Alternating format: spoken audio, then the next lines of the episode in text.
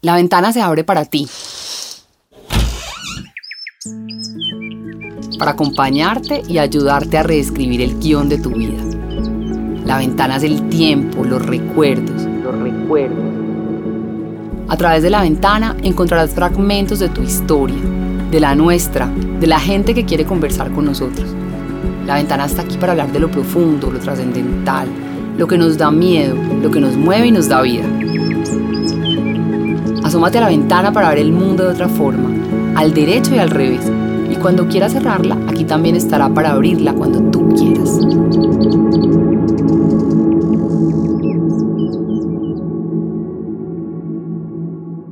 Amalia es como alma.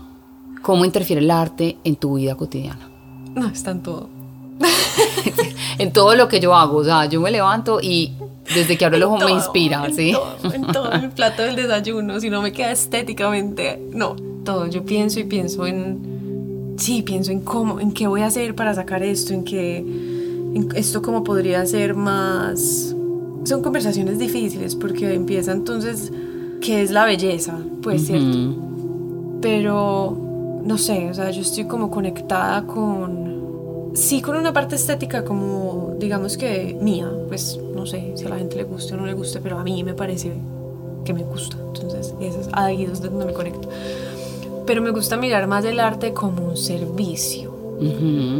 Y eso me ha costado porque yo tengo como una dualidad ahí entre amo lo que hago y sé, pues es a lo que yo quiero dedicar mi vida, pero hay una sombra que me dice, esto no sirve para nada. Sí, sí, sí, no, claro. La, sombra que nos persigue a la mayoría de las personas. Eso, sí realmente tiene un sentido. Eso no sirve para nada. Entonces, pero sí, pero llegan personas como tú y llegan personas que realmente me dicen, pucha, en, en, esto veo esto y en esto me conecté y esta ilustración me ayudó en esto y aquí me vi. Sí, tiene una parte de servicio. Y más que estética, me gusta pensar en en ese servicio, así sea para mí. Así sea para tenerlo colgado en mi sala. Sí. Sí. Así sea para nunca mostrárselo a nadie y hacerlo en mi cuaderno y ya. Y siento que eso es como en parte una misión importante, como que a veces uno hace cosas porque qué rico y ya. Y también es válido y lo hago y me parece rico. Pero cuando yo saco como una pieza o siempre que me piden un trabajo, me gusta pensar en eso, me gusta pensar en a quién va a servir, que siento que es como finalmente la, la, misión de todos en el mundo, cómo venimos a servir, cómo venimos a ayudar, de muchas maneras, ¿no? Pero, y cada uno en su manera especial.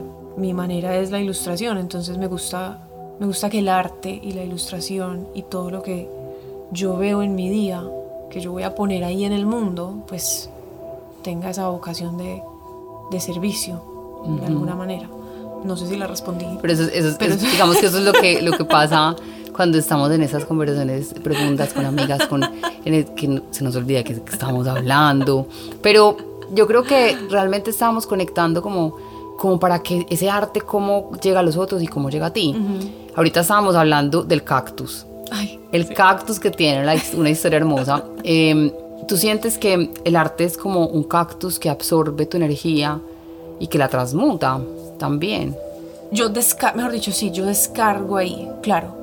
Entonces, sí, obvio, todo, todo lo que yo hago tiene mi energía y, y, obviamente se siente y se ve. Si hay un día en el que no estoy tan bien, pues se ve en lo que hago y en lo que creo, obviamente sí.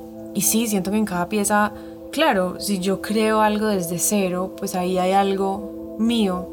Eh, y te estaba diciendo, yo intento, me cuesta mucho desligarme de eso, pero también tengo que poner una raya sobre todo en cosas que no son como por, porque las hago por gusto propio, porque yo hago muchas ilustraciones como por necesidad, porque, o porque pues quiero seguir, sí, pues trabajando y no solamente, y, por gusto, y no solamente como porque, ay, bueno, este cliente apareció, entonces le hago a, a esta persona. Son dos cosas distintas, pero hay que poner como una línea en la que siento yo, en la que yo no veo mi trabajo, yo oigo mucho decir a la gente como que voy a parir un hijo cuando sacan un proyecto, cuando sacan una pintura o cuando sacan algo y a mí me parece importante para mí, sano para mí, retirarme de eso y no pensar mi trabajo como un, como mis hijos. No, siento que yo soy más bien como, como un canal, ¿no? Pasa a través de mí, pero no necesariamente es 100% mío. Entonces, yo no sé, yo no hablo de Dios o del universo, de algo, pero sí siento que, Que el no arte sé, es que de hay otros. algo más, sí, que, que hay algo más y que yo debo desligarme un poco también de... Además, me da una tranquilidad absoluta porque si sale mal y feo y lo critican, pues bueno, no están criticando a mi hijo.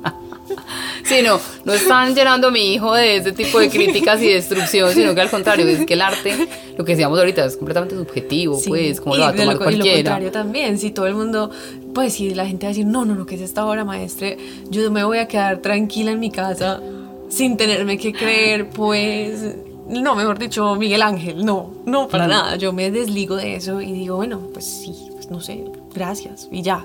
Esto lo, es- realmente me lo haces para el muy- mundo, me pues. mantiene, sí, y me mantiene como muy en los, con los pies en la tierra, ni me da mucha angustia cuando algo sale mal, pues o no, o no le gusta a la gente o, o no lo escogen, pero tampoco me da pues como esa sensación de, ay, es que yo soy pues... La ilustradora iluminada, sí, que no, para nada. ha salido en revistas Jamás. y que en mi país pocos saben, pero soy realmente muy reconocida. No. Em, realmente lo que tú acabas de decir es cierto, pues a veces decimos como que, ay no, este proyecto pues me costó, para una, Ay, no. o sea, si lo hiciste con ese sufrimiento, lo quieres mostrar al mundo desde el sufrir, pues es, es tu manera de ver la vida. Yo, yo lo hice porque quería entregarlo, porque Sí, yo siento que el arte ahí. es para que la gente disfrute. Exacto, lo Y- pongo ahí, al que le sirva me encanta y al que le guste maravilloso y ya. Yo siento que hay una parte tuya que, que, yo, que me gusta mucho pensar. Hace poquito que hablamos, te sentía como el ave fénix.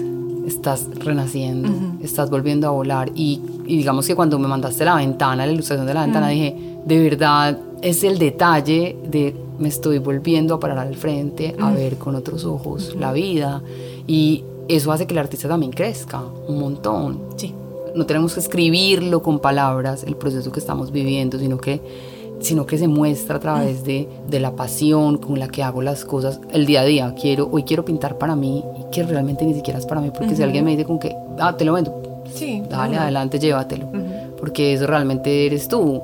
Es ese desapegarse y aprender que todo tiene su tiempo. Sí. Eso me ha enseñado mucho de ti.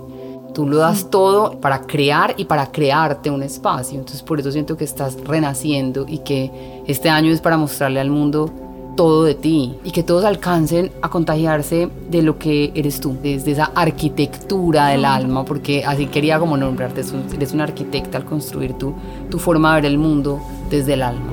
Estas conversaciones Podría seguir hablando tres horas. eh, yo sí, vamos a esperemos llegó el que almuerzo. Eh, ya llegó el almuerzo, cortamos mal.